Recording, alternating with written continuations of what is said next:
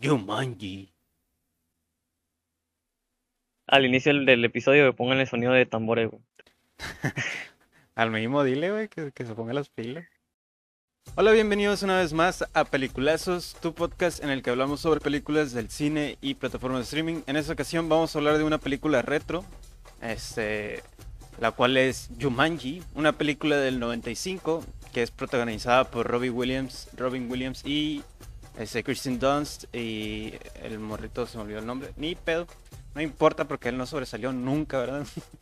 este, fue dirigida por Joe Johnston, este, está basado en un libro para niños, un libro infantil, así es. Así fue como comenzó esta eh, franquicia, en la que pues la película cuenta de un juego de mesa en la que literalmente todo cobra vida, en lo que vas a, este, jugando va retomando la ambientación de una jungla, salen plantas, animales y cosas de ese estilo. Eh, en la vida real y, para terminar el juego tienes que, que llegar al, al, centro del tablero y gritar Yumanji, que es lo más emblemático supongo yo. Es una gran película, vamos a hablar un poquito sobre esta, a ver qué les parece. Y bien, a mí me parece que la primera es un rompeaguas o como se le diga, un, un partidario de, de esta franquicia bastante buena porque te ponen la base de lo que se transformó Satura y todo lo que mencionaste la vez pasada, este, que era Has, el, ese Hasbro, el, el Battle Chip, esa madre, o sea, que, que se hagan películas sobre, sobre juegos de mesa y está uh -huh. interesante, la neta. ¿Tú, ¿Tú qué opinas al respecto? Pues totalmente dio el inicio, fue el antes y el después. Para... Siento que las películas de juego de mesa y también meterle ciencia ficción, o sea, no ciencia ficción del espacio, sino hacerlo cosas más realistas en de la jungla, de, de ese tipo de cosas. Ah, okay. Y muy buenas. Sí. Se, se, ha sabido expandir la, la, la, franquicia con Satura y luego con las películas nuevas de Yumanji. Sí, de hecho sí es un punto importante ya que pues también se involucraron mucho en los efectos especiales eh, y se utilizaron casi los mismos recursos en, en tanto en Satura como en Yumanji, que, que Satura es una spin-off de Yumanji, algo así, ¿no? Sí, ¿verdad? Sí, es una spin-off. Ah, entonces, este, el, el, hecho de que hayan usado las mismas técnicas las vuelve como que un, un, un estándar, por así decirlo, que, que, pues está bastante bien. Por lo que recuerdo haber visto en detrás de cámaras, este, usaban eh, animatrónicos, pantalla azul o croma. Este, también utilizaban maquillaje. En el caso del niño, cuando hace trampa y se convierte en un changuito, le lo cubren de puro maquillaje, es puro maquillaje todo lo que trae el niño. Y pues e, es algo que es interesante, la verdad, lograron hacer algo muy bueno. Uh, siento yo que sí se siente muy raro verlos ahora en este tiempo, el, el, los efectos especiales, pero pues eh, se logró, en su época se logró bastante bien, tuvieron los buenos resultados. Eh, sí, de hecho verlos ahorita es como ver una película, es una película antigua para nosotros ya, pero en aquel entonces sí era muy creíble, sí, sí te la creías, sí te impresionabas con la película.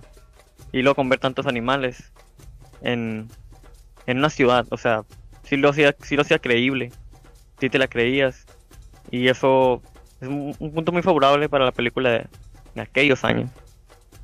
Sí, de hecho creo que los animales que no estuvieron bien diseñados por CGI son los simios esos que se, se escapan y hacen un des...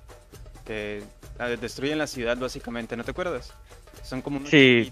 que van corriendo no. y pero el CGI de la cara de los changuitos no se ve muy realista, pues, o sea, lo que los perjudicó.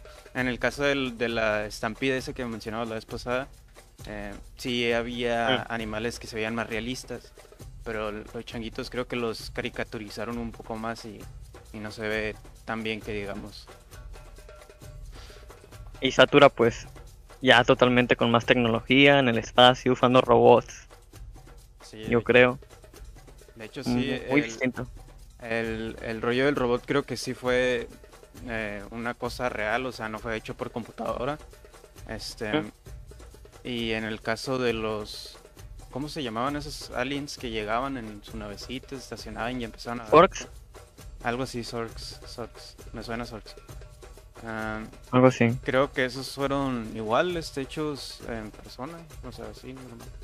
Ya pues supongo Todos. que- Ajá. um, y supongo que lo demás del espacio, obviamente no fueron al espacio a grabar, ¿no?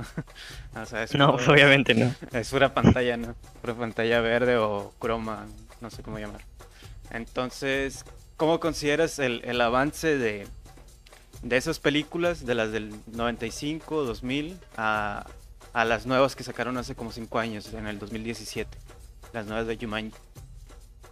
Pues supieron renovarse, adaptarlas un poquito a eh, lo que es ahora, porque de hecho en la película usan consolas viejas, no son consolas que se ven, o sea, no van a usar las consolas nuevas, pero tampoco es como que se vean eh, contemporáneas, son del estilo Nintendo 64, eh, Sí, de la Sega. Creo, creo que es una referencia al Atari, creo que es realmente. Es- ok, sí, y empiezan por ahí pues de que es un juego antiguo, pero ya en consola, un videojuego pero antiguo. Ajá. Y de repente se meten a un una partida de roles, cada quien tiene su habilidad, sus debilidades, objetivo y, y todo lo que es Jumanji, pero con una historia más con una historia más elaborada, o sea, con tiene contexto, tiene un, un trama, ya no es el simple juego de mesa que va apareciendo cosas, es una historia contada y ellos están jugando una historia. Sí, Y pues, se me hace mejor, o sea, le meten algo diferente. Sí, básicamente es eh, jugar en una historia y el otro se están haciendo una historia con el juego, por así decirlo. En, las Sí, primeras sea- pelicul- Ajá, en las primeras películas están jugando y les van pasando cosas, mientras en las nuevas películas están jugando un- una trama ya, eh, este ya planificada o planeada, no sé cómo llamarlo. Siguiendo una línea de tiempo, Sí. por así decirlo. En la Sí, otra era tiro los dados y a ver qué pasa, qué sale. sí, En eh, el otro ya son... Vamos a ver, tienes que lograr que liberar tal aldea, creo que trata. ujú. Y, tienes, ya, pues, tienes que lograr ese, ese es el, el objetivo. Sí, en, en especial lo hace más entre, este, entretenido el rollo del efecto sorpresa eh, en las primeras películas, pero también te, te va, te envuelves más con los personajes este, en las nuevas películas porque, por ejemplo, las relaciones entre los, los amigos, estos, el, el que era jugador de fútbol y el que era un nerd o algo así, que le ayudó a hacer las tareas de Ujú. mate. Este, ya pues ahí hay una relación y se entiende muchísimo mejor. Este, el, el otro no se, nada- no se involucraron mucho en eso, nada más este, un niño sufría bullying, jugó con una amiga que conocía y ya después este, dos hermanos encontraron esa cosa y, y ya empezaron a jugar. O sea, no se metieron mucho en dramas, muchos en, en historias personales este, y eso lo hizo hacer una historia totalmente diferente y, y renovada, lo cual se agradece, la neta, se hizo mu- muchísimo mejor a mí, igual que a ti, ¿no? Sí, y de hecho en Jumanji en la primera habían dejado abierta la posibilidad de una secuela, si, si te acuerdas.